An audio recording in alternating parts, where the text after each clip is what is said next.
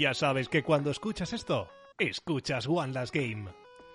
Buenas tardes y bienvenidos a One Last Game. Soy Sonia Vallés y estoy aquí con Marco Meche. Hola.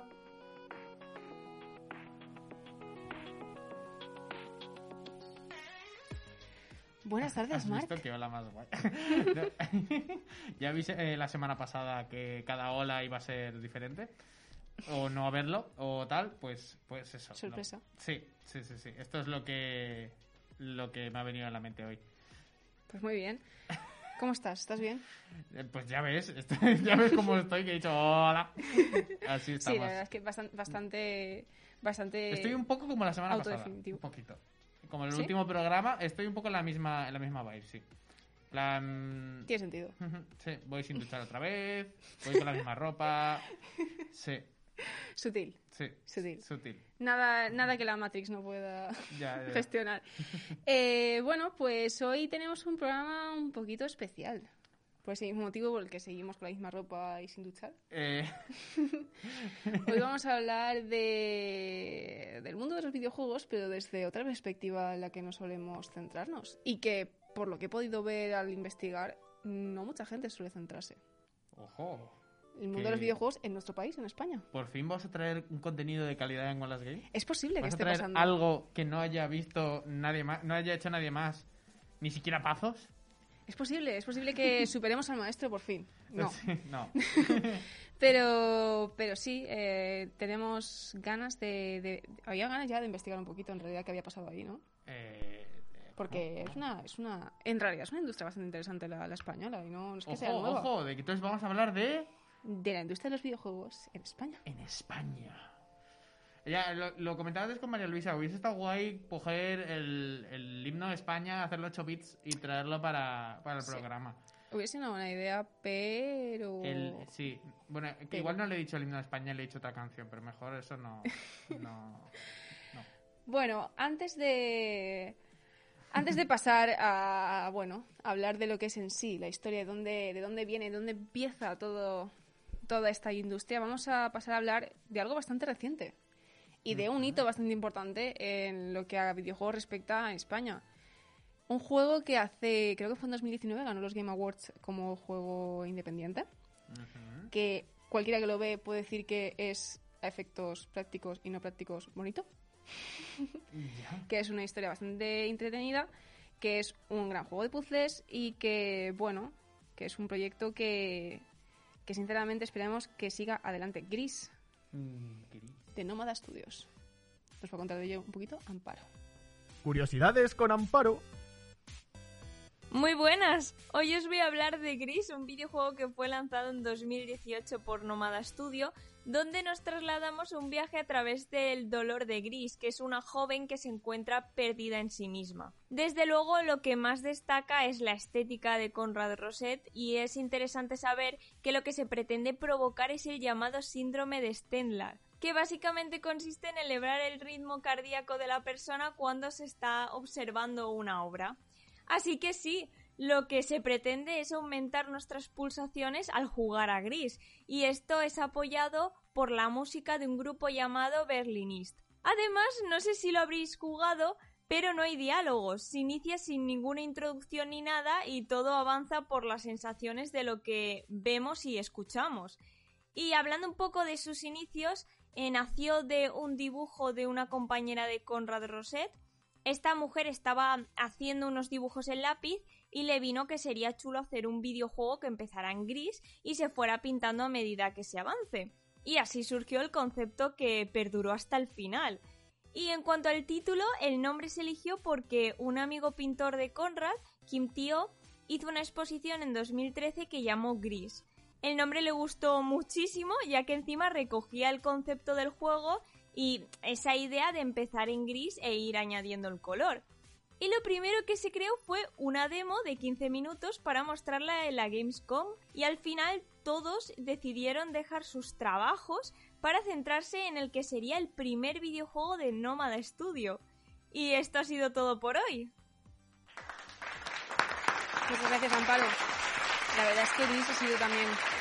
Hablábamos la semana pasada de, De Stadia. Game, de los inicios de One Last Game. Y Gris Lo también coincidió. pensando, también coincidió pensando. con los inicios de One Last Game. Trajimos, bueno, trajiste, yo no estaba. Eh, ¿a, a quién? Eh, ¿A un, a un implicado? Teníamos a, al, a quien había sido el Adrián Cuevas, el, el que fue el programador. Pero y programador, sí, también sí. es Tengo la parte Wikipedia del- aquí abierta y sí que sale. de la directiva de que estuvo también aquí en la universidad dando una charla en el comunicados del año Ujú. pasado bueno sí del año, del año anterior no Ujú. del pasado y sí la verdad es que es un juego que bueno pues yo creo que Amparo ya ha dicho prácticamente lo más importante y del que ya creo que no se puede añadir mucho más Es precioso, la verdad.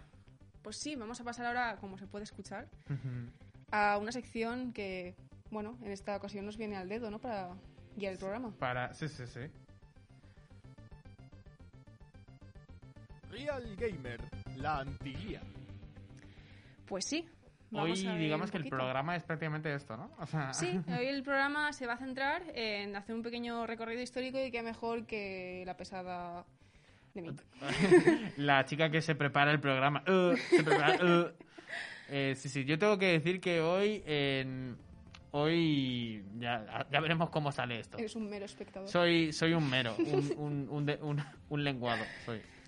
Pues sí, vamos a ver qué estaba sucediendo porque en mi sección suelo hablar un poco de Pong, de Estados Unidos, dentro de poco hablaremos de, de la contraparte japonesa y de Pac-Man y, y toda esta gente que estaba empezando a emergir en el otro lado del charco. Pero Ujú. ¿qué estaba pasando algo más cerca, al otro lado de nuestro país? Sí, durante esta época ya, ya había cosas en España. Bueno, hacia el 83, prácticamente donde estamos ya Ujú, ujú. prácticamente coetáneo. En el 83 ya teníamos las primeras, bueno, el primer videojuego español eh, como tal considerado. Nace tal vez donde tú no te hubieras, te hubieras podido. Guau. Ah, Qué claro, rico. ya está sonando. Este, es- Sí, sí. este es el sonido del primer videojuego español. Un videojuego que nace en Extremadura. Sus Ojo. creadores son Paco y Paco. Y se llama La Pulga. La pulga. Saltaba por primera vez en 1983. Y bueno, pues es nuestro primer Pues, videojuego. la verdad es que pensaba que David se había tirado un pedo muy largo. Yo pensaba que estaba fallando algo, no Ya, vale, vale. que sonaba así. Es que, qué maravilla. Pensaba que me estaba... primer- al principio he pensado que me estaba tirando los ronquidos. Luego he recalculado. Pues sí, es un plataformas que, aunque sencillo, eh, se hizo bastante más famoso de lo que se hubiera podido esperar de él. Eh, literalmente son cuatro colores puestos, o sea, podías haberlo pintado con el paint, tranquilamente.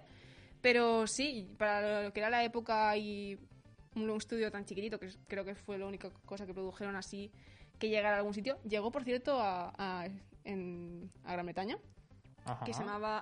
The International, ¿eh? Sí, sí. Se llamaba el Bubang o algo así. Allí, nunca he sido, no, soy, no soy capaz de, de pronunciarlo. Bubang. No, no sé cómo pronunci- No sé cómo lo pronuncian allí.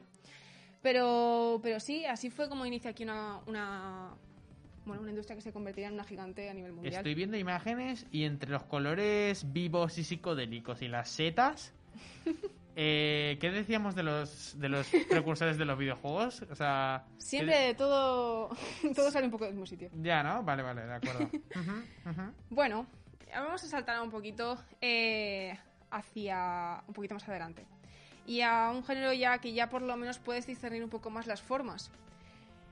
Bueno, este juego que voy a hablaros ahora un poquito es La Abadía del Crimen, de Opera Soft.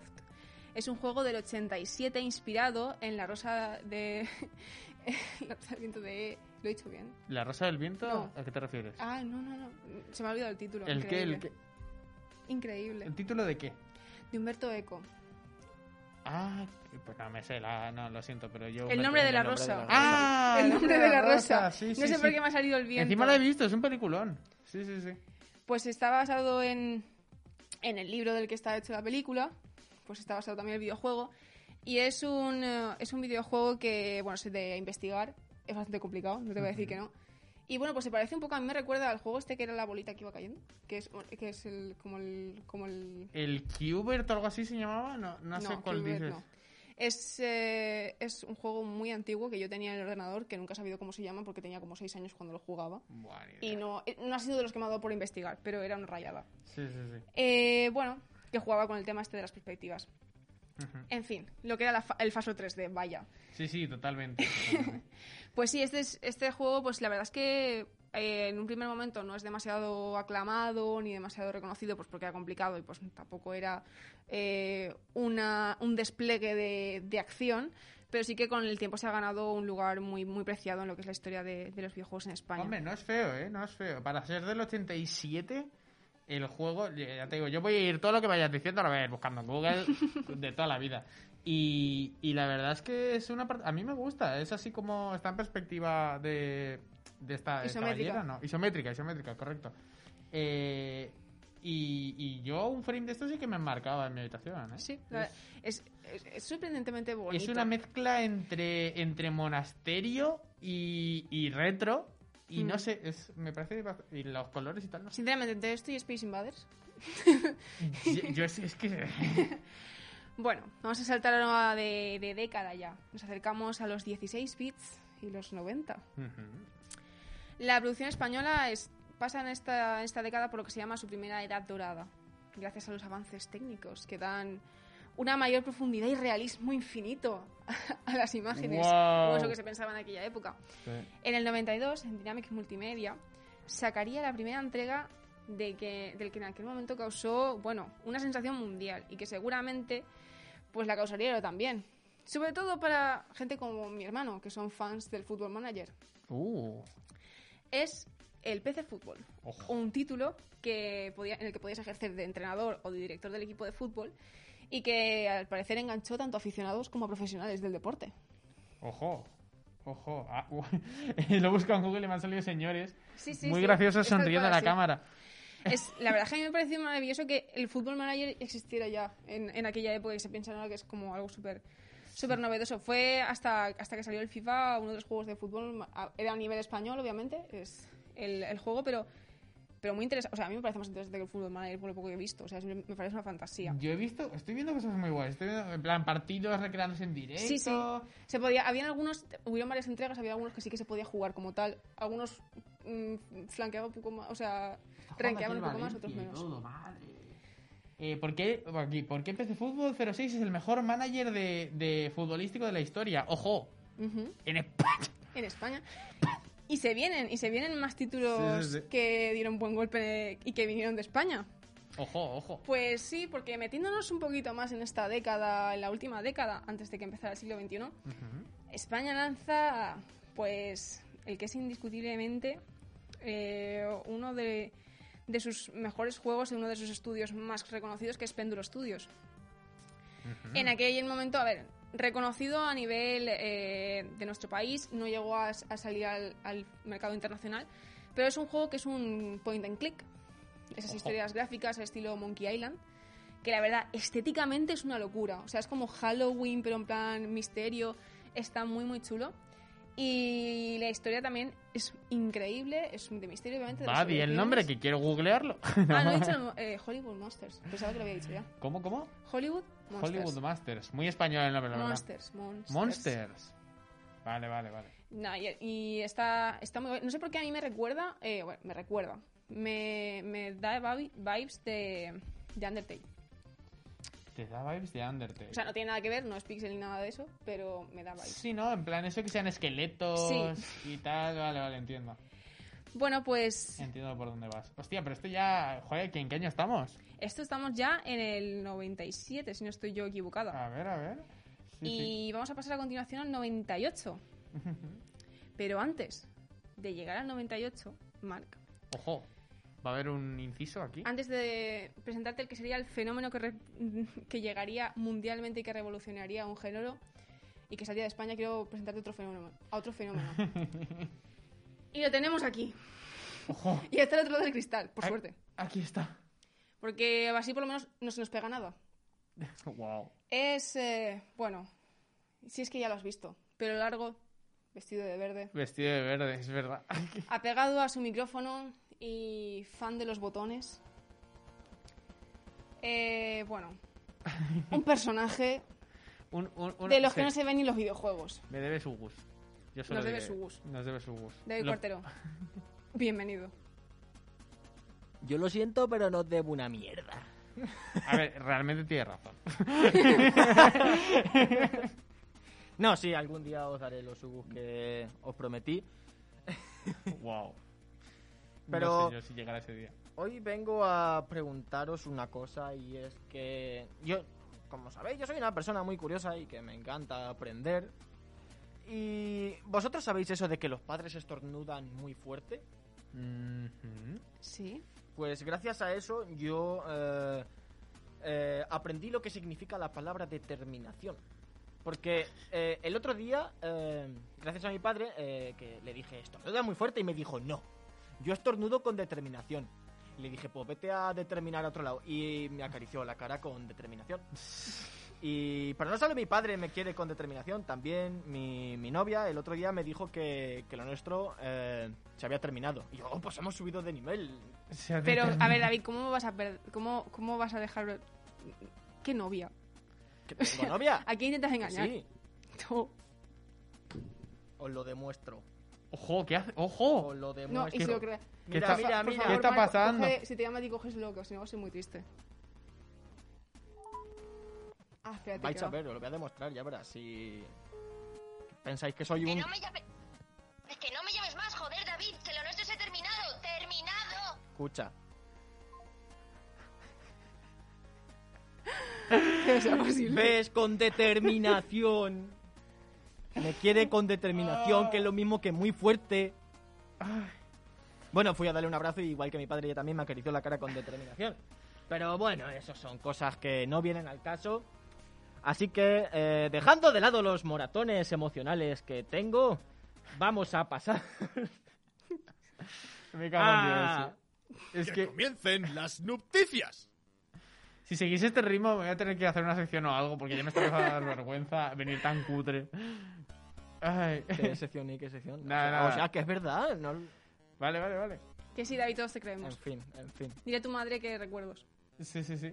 No, a ver, pero dejar a tu... O sea, que tu novia te deje por el, por el programa, la verdad es que es, es determinación Que por tu me parte. ha ¿eh? dejado, que ha dicho que me quiere con determinación. Vale, vale, vale. ¿No me vale. escucháis? Que sí, que sí, perdón, perdón. Sí, Oh, sí. Hombre. Bueno, vamos a pasar a la siguiente noticia. Una empresa ja- japonesa en las entrevistas de trabajo pone a los candidatos a jugar a un juego de servir sushi. Sí.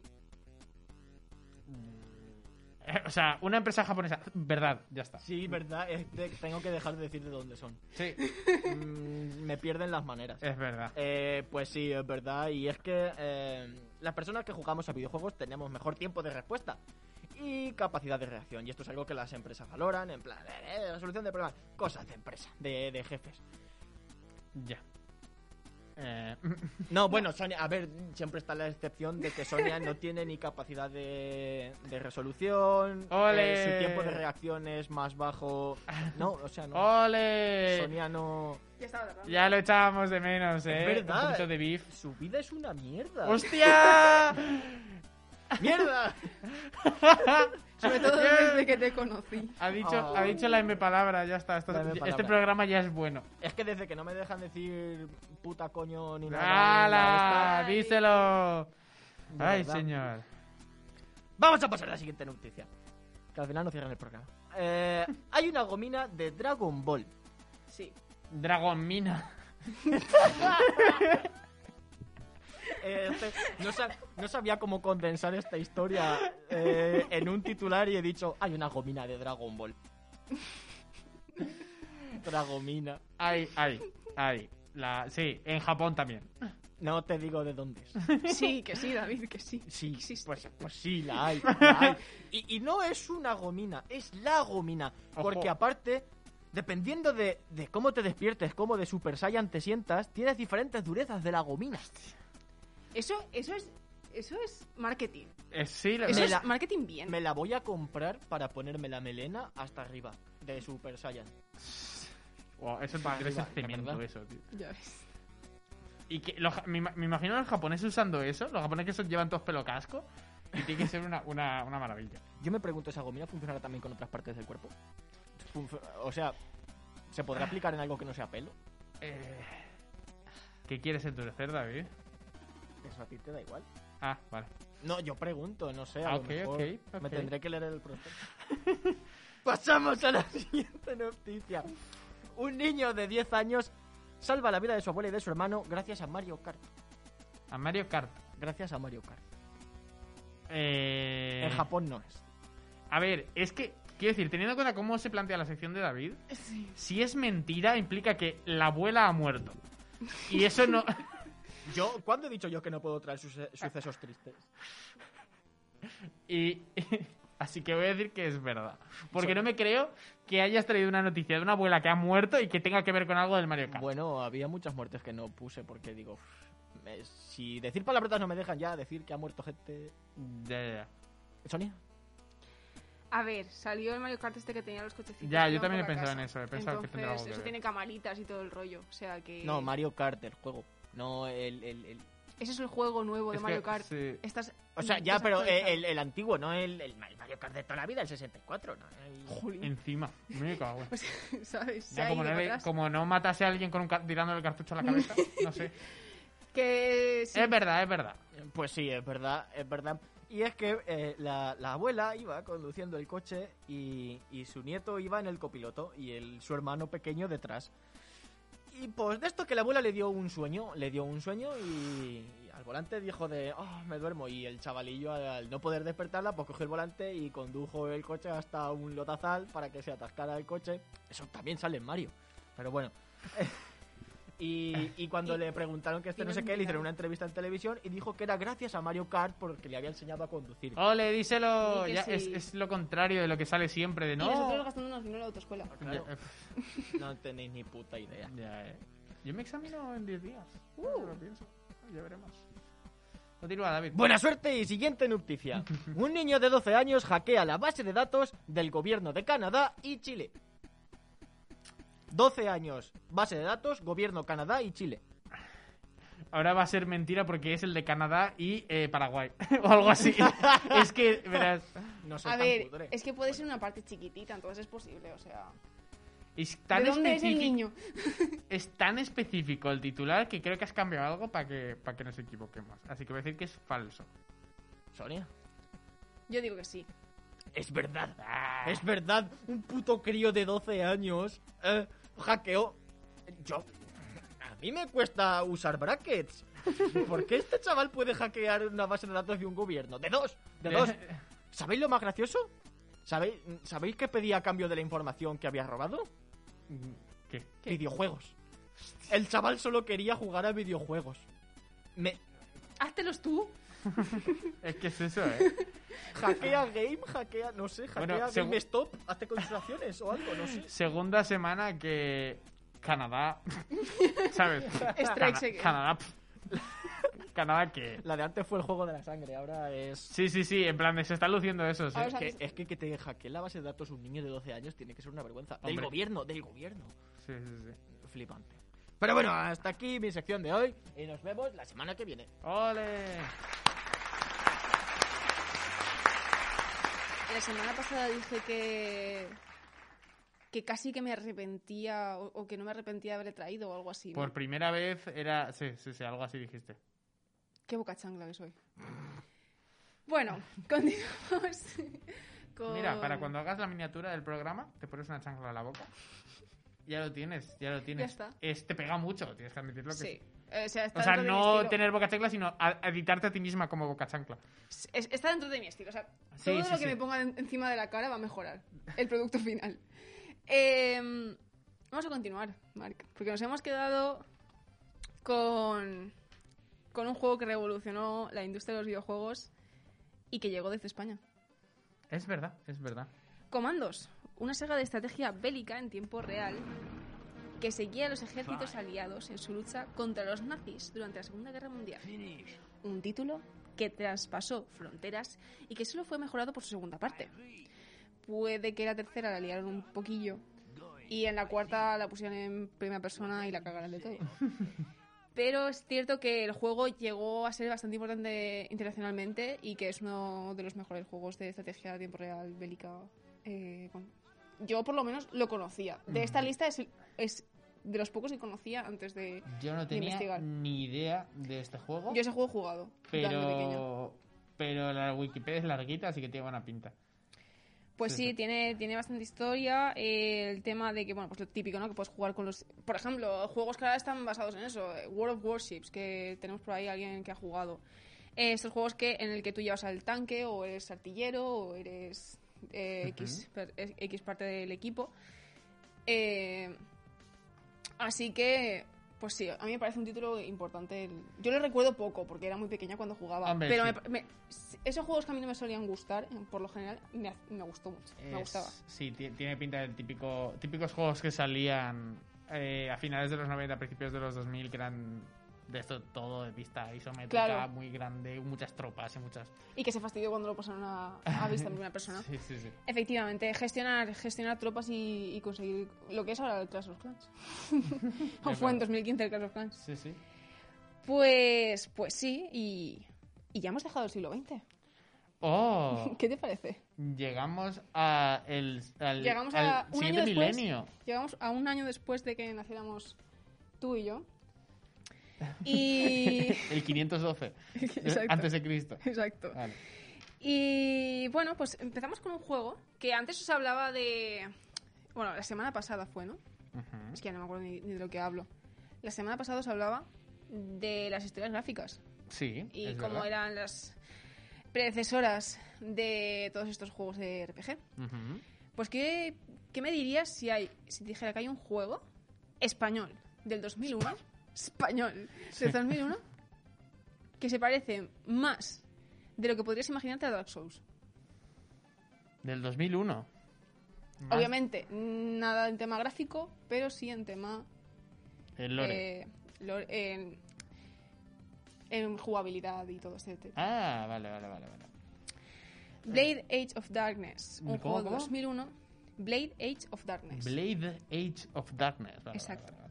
Juego de 2001 que, bueno, aunque los gráficos obviamente no eran ni cercanos a los que el juego de de Demon Souls sería años después, sí que tenía ese puntito de tener, de basarse en pues esta, este complicado sistema de de pues, mazmorras, el tema del mundo, obviamente no era un mundo abierto tal, pero sí que tenía una pequeña singularidad que era que los eh, lo que eran los villanos los monstruos que tenías que atacar eran bastante diferentes entre sí. No era siempre darle el mismo botón, machacar, machacar, machacar, sino que sí que tenía esa parte de que es muy aclamada de la saga Souls, que es el que te tienes que adaptar a cada uno de los, de los diferentes enemigos de una forma u otra. Sí que es sorprendente lo mucho que se parece a, la estética del Dark Souls, en plan, porque también es rollo medieval, Sí. pero medieval carcomido de este, medieval... eh, mm, Emo. ¿Cómo? Darketa.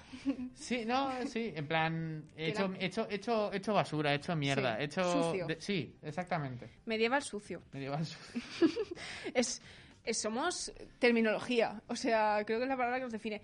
Pues este juego fue desarrollado por Rebel Act y bueno, pues tenía una calidad, como se puede ver, muy buena. Fue un juego que, que pegó bastante fuerte en la época. Y que la verdad es que me sorprende un montón no haber escuchado... Hay juegos de esta lista que te juro que me sorprende mucho no haber oído hablar de ellos. Me sorprende el punto esta, en el que no hablamos prácticamente nada en España de lo que tenemos. Ah, decía bueno. yo que me sonaba el Claro. estudio este. Esto se convierte en... El Rebel Act se convierte luego en Mercury Stream. Exacto. Ah, ja, ja. Exactamente, de ese estudio vamos a hablar enseguida. Hombre, que sí vas a hablar. Y, pero antes vamos a volver con un estudio que, del que ya hemos hablado hace un ratito, Péndulo Studio, Ujú, es verdad. el cual, ya que no tuvo tanto, tanto éxito con Hollywood Monsters, sí que se ganó el reconocimiento que merecían con Runaway, que era también un point and click, que en esta ocasión sí que eh, consiguió llegar al mercado internacional y es muy reconocido dentro de, de este género. Ujú. Y tiene una cosa muy interesante este juego. Es que a mí me flipa la innovación que hay en los juegos españoles. Y que no es algo que haya sa- pasado ahora con Gris o con los juegos que tenemos ahora en el, en el ámbito español, sino que ha sido siempre, hemos sido, pues dentro del indio, bastante. Nos hemos movido bastante. Aunque parezca que no. ¿Esto que suena es la banda sonora del juego? Sí. Porque es increíble, Sí. está súper guapo. Es- yo me los quiero pasar a todos. He, jugado un poquito del Hollywood eh, Monsters, pero de estos no. Eh, visualmente, jamás dirías que está hecho en 2001. Es como un 3D, pero que no es 3D marronero, que se nota que está cuidado, que está querido el color, las sombras, cómo se mueven los personajes. Es como cartoon, pero bien, ¿sabes? Recuerda como mucho los dibujos noventeros, que son así exagerados. Totalmente, totalmente. Qué Es bonito. una gozada eh, visualmente eh, y la historia eh, si es...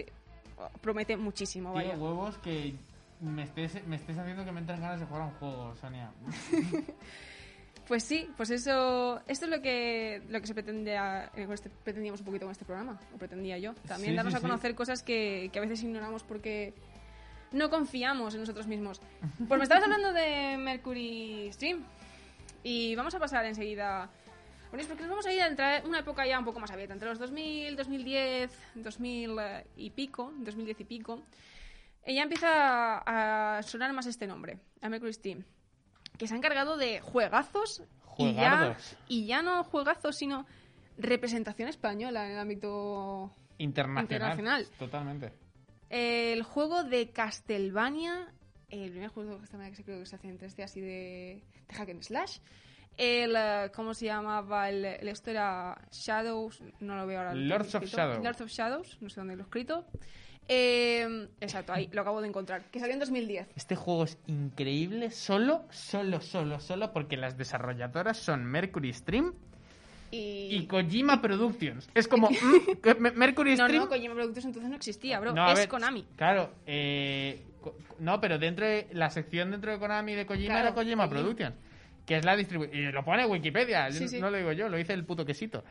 Pues, Eh, pues eso, o sea, España se encargó de traer de vuelta una saga mítica y de llevarla al 3D y ya no eso, sino cambiarla un poquito de, de género a este más hack and slash, sí, más, sí, sí. Pero más frenético. ya te digo, Y conceptualmente, hacerlo muy bien. conceptualmente me, flica, me flipa, porque tienes de director a Enrique Álvarez y de productor a José no sé qué, Dave Cox y Hideo Kojima. Sí. Es un... Pues nada, con poca cosa, ¿eh? Poca cosa. El señor que se hace figuras de sí mismo ha, ha- ha producido... El señor que, que, mm, tenemos segurísimo que encuaderna libro a libro esos que hizo, que los empaquete les da un besito antes de mandártelos, o les escupe, no, no sabemos wax. discernir del todo. Eh, ¿Y sabes de qué también se encargaron? De otro también hito internacional. Ujú. Del remake del Metroid 2. Sí, También, sí, sí. eh, Yo esto sí, esto sí que lo sabía. Era una de las cosas que me podía haber preparado para el programa de hoy. que salió en 2017 Sí, sí, sí. Para 3DS, ¿eh? y que se ve increíble para ser para 3DS, pero increíble. Lo bien que se habló de este juego no merece... O sea, pasó muy desapercibido. Para lo bueno que dicen que es. No lo he jugado. Pero... Yo lo he probado, se no- es una pasada. Todo el mundo habla siempre de lo mismo, que se nota un cariño especial, que se nota que querían revivir los valores de la saga, que querían... Lo, no lo no hacen un port o un remaster y ya está. Lo actualizan, que es muy diferente. Han hecho un juego de Metroid con toda la esencia de Metroid, pero moderno. Es, no sé, me parece precioso. Es, es una maravilla. Lo que este estudio ha conseguido ya no eso, ya claro, eso, el tema de que han hecho juegazos y a nivel de representación y a nivel de, de, de a dónde han llegado. O sea, es que fíjate cómo es esta gente, que Konami tiene ahí 800.000 IPs y no las sueltan y no las está usando y no las suelta. Y, en- y en España se ha hecho un, un Castlevania. Pues mira, cosas que pasan. O sea, cosas, Sí. cosas de Kojima. O sea, sí, no sean cosas de Kojima. No. Eh, ya, no, ¿vas, a, ca- ¿Vas a hablar de otro estudio ahora? Sí. ¿no? Eh, antes de eso me gustaría comentar una cosita, que es que Mercury Stream es uno de los... eh, eh, o sea, siempre ha estado muy en contra del crunch. Eh, aparte de todo esto que estamos hablando, ha sido uno de los ejemplos de empresa de videojuego que trabaja sin crunch y que aún así llegan a lo, a lo que... a, a los, a los objetivos que se proponen sin necesidad de explotar a nadie. Eh, yo lo quería decir porque me parece también muy interesante. Muy O sea. Me parece una maravilla. Sobre todo en vista a, en general, la vista que hay en España hacia, hacia el trabajo en general. Así que si queréis que enviarle MOAX a alguien y no sabéis a quién, se los podéis enviar a Mercury Stream. Por supuesto. Oye, nosotros damos una de cal y una de arena, ¿eh? Igual nos estamos, estamos ponzoña por la boca que, que echamos. Pues a quien se lo merece, somos los Exacto. justicieros de los micrófonos. Buah, qué asco me he dado. Va, sigue hablando. Bueno, pues ahora pasamos con un estudio que también ha estado bastante fuerte en los últimos años, Tequila Studios. Tequila Studios. Que su primer juego fue Deadlight, que sumo- no sé si te sonará, en 2012 salió. Es un eh, survival que funciona a través de la resolución de puzzles, bueno, de estos que no, no es puzzle puro y duro, Mm, Pero si no te suena. Deadlight, te seguro que te suena Rise. Que es el juego este del nene que está en una isla súper chula, que es como súper... Super... eh, no, eso no. Eso No, no, no, no, O sea, pon tequila. Tequila, y... sí, voy a... Voy Y a... ahí te saldrá. Es un juego. yo sí, estoy segura que se llama Rise. No, no estoy loca. Eh, lo acabo de buscar. A ver, Tequila Works. Es Tequila Studios, no Tequila Works. Eh, no, es Tequila Works. Pues estoy loca yo. Entonces, tienes tu razón, estoy loca yo.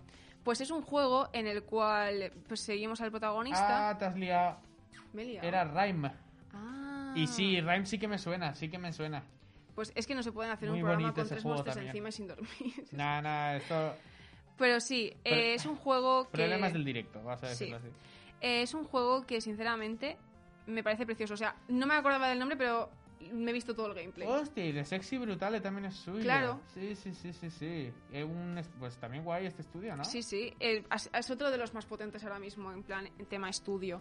En España, el juego es una pasada, el de, el de Rhyme. es que me lo he visto eh, entero, o sea, no me sé el nombre, pero lo- El Rhyme es el que puedo decir que lo he visto es entero. precioso, precioso, precioso. Y los, y los puzzles son súper chulos. Y sí que se habló muy, mucho de él a nivel ya internacional también. Hmm. Sí, sí, sí. No me acordaba de este juego. Mira, menos mal que has hecho la sección. Porque, bueno, la hemos hecho este programa porque si no... Y bueno, ya llegando un poquito al final, aquí sí que me quiero detener un poquito, porque ya son juegos así un poco que están más actuales. Eh, bueno, yo creo que España en general hemos podido ver que es potente en el tema indie, en el, pu- en el tema innovar, en el tema coger un género y darle una vueltecita. Por ejemplo, si te acuerdas del Moonlighter, Sí. que es un poquito como el de Vin Isaac, pero es un señor que es un tendero que va ahí a recoger cositas y, y me parece un concepto tan ch- chulo y lo mismo que hemos dicho todas las veces, es tan bonito, Sí. es pero tan bonito que Sí. dan ganas de escucharlo. Para los juegos así, la verdad es que, o sea, los indies con un presupuesto modesto, pero que a la vez tienen ahí sustancia y tal, en España los hacemos muy bien. Yo, Sí. lo- mira, no. Y, no por- y luego ya, si te vas a los pixel art de estas historias pixel art rollo de Red Strings, que han salido ahora sí, han, ha habido una ¿De Red pequeña Strings fiebre. Club, dices? De Red Strings se llama. ¿Seguro? Bueno, Pues míralo por si acaso, igual pero me estoy confundiendo. yo juraría que sí. Es una, es una, es una historia gráfica con, con pixel art. Es este, ¿no? Sí. Es Ahora, Club. es que, es que he, Sí, he- he este- cortado este- el último Este trocito. es uno de los juegos que más ganas he tenido de jugar en mi vida y no, y no he jugado porque no juego a nada porque soy un estúpido. Pero este juego, buah, Este es la- está muy chulo. Yo es que acorto las cosas porque soy así, pero yo este me vi la historia es ¿Este es español también? Nah, me lo voy a jugar. Este sí que lo voy a jugar. Eh, queda, queda ya. Queda, queda poco. poquito, ya estamos. Oye, perfecto, ¿eh? ¿Sí? Me queda nada. Simplemente comentar un poquito, creo que había puesto por aquí eh, Candle de Teco, que es precioso. Es que es una cosa ¡Otro! tan bonita. ¡Otro! ¡Venga! Es una cosa tan bonita. Me recuerda hasta que sacaron del barco, que es una chica que va a estar en un barco que va ayudando como espíritus a llegar a su, a su lugar, pues es una cosa que tú Parecen dices. cuadros de, del, no sé, de algún expresionista o algo. También está el juego este que sí que está basado en Dark Souls, que creo que no me he puesto el nombre. El. Blasphemous. El Blasphemous. Blasphemous, que, salió era del que pasado. quería hablar yo hoy. Y, bueno, bla- sí, Blasphemous, Blasphemous. Que es una locura, ese Que sí que es- está basado en, en la jugabilidad de Souls y la complejidad y el Sí, tema del el- plataformeo. A ver, sí, lo que pasa es que es en 2D. Sí, pero, pero es complicado. o es sea, es tiene- muy difícil. Estética, estética religiosa, fanática. Que tuvo problemas por ese aspecto. Y folclore religioso y, y el- un doblaje, me han dicho. Me han comentado que cuando hicieron el DLC y metieron un doblaje en castellano, una maravilla, una maravilla. Ese es de los que más recomendaría de los que hemos hablado hoy. Pues sí, con esto y bueno, obviamente Gris, que lo he comentado ya al principio del Sí, programa sí, sí. para Gris- rodilla, otro juego también muy bonito. cubierto. Y pues con esto acabamos. No sé si nos queda un minutito o dos. Mm, ¿Seguimos con mm, los cinco? se- Pues solamente cinco. decir de qué juego de estos te apetece, o sea, de qué juego de estos te apetece hablar o si hay algún tema que, te, que creas que se ha quedado un poco en el aire y te gustaría expandir un poco más. Yo, no, yo, a ver, mm, me, me ha jodido el programa. Porque tanto el Blasphemous, el Blasphemous no tanto, pero el Red Stings Club le llevo teniendo unas ganas mucho tiempo, mucho tiempo. Y, y claro, ahora, ahora justo hoy acabo los exámenes, viene Sonia y me dice, oye, que esto existe. ¿Y yo qué? ¿Y mi tiempo libre qué? ¿Eh? ¿Ya no puedo ver vídeos de gente pasándose en Minecraft siendo peces? No, ahora tengo que ver, ahora tengo que ponerme a jugar al Red Stings Club y gastarme dinero solo porque Sonia le ha dado por hablar de juegos españoles. Yo ahora, ¿tú dirías que yo no me voy a pasar otra o sea, todos estos, o sea, no, o sea, No. yo también necesito jugar a todo esto. Yo quería viciarme a los Sims después de dos años sin jugar a los Sims y Bueno, no va a poder ser. Pues igual te toca, ¿eh? Igual- a ver, igual a ti sí que te ha venido bien, ¿eh? Sí, la verdad a- es que igual sí. a ti sí que te no va a voy a venir bien. que sí que me va a venir bien. Pero tengo muchos libros y muchas películas pendientes. Ah, bueno, ah, huevo. Sí, yo que me vi Parásitos el- ayer, no, ayer no, la semana pasada por sexta vez. La semana pasada me vi yo Tren a Busan, Señor. por primera vez. Bueno, no sé si se No llama... lo he visto, no lo he visto. Pues está No, chulo. no soy tan friki. Eh, Y, ¿eh? Pues es el mismo que Parásito. que tanto te gusta. Ya. Me gusta la peli, no el director. Ah. Bueno, pues con esto sí que vamos a llegar ya al final del programa. Sí, sí, sí. Como siempre os recordamos que nos escuchéis los jueves y los viernes en UPV Radio, los miércoles y los sábados en... Radio Serranía. Y que podéis encontrarnos siempre en iVoox, Spotify y por supuesto nuestras redes sociales. Ah, y en YouTube para vernos las caras. Muax. Ya sabes que cuando escuchas esto, escuchas Wanda's Game.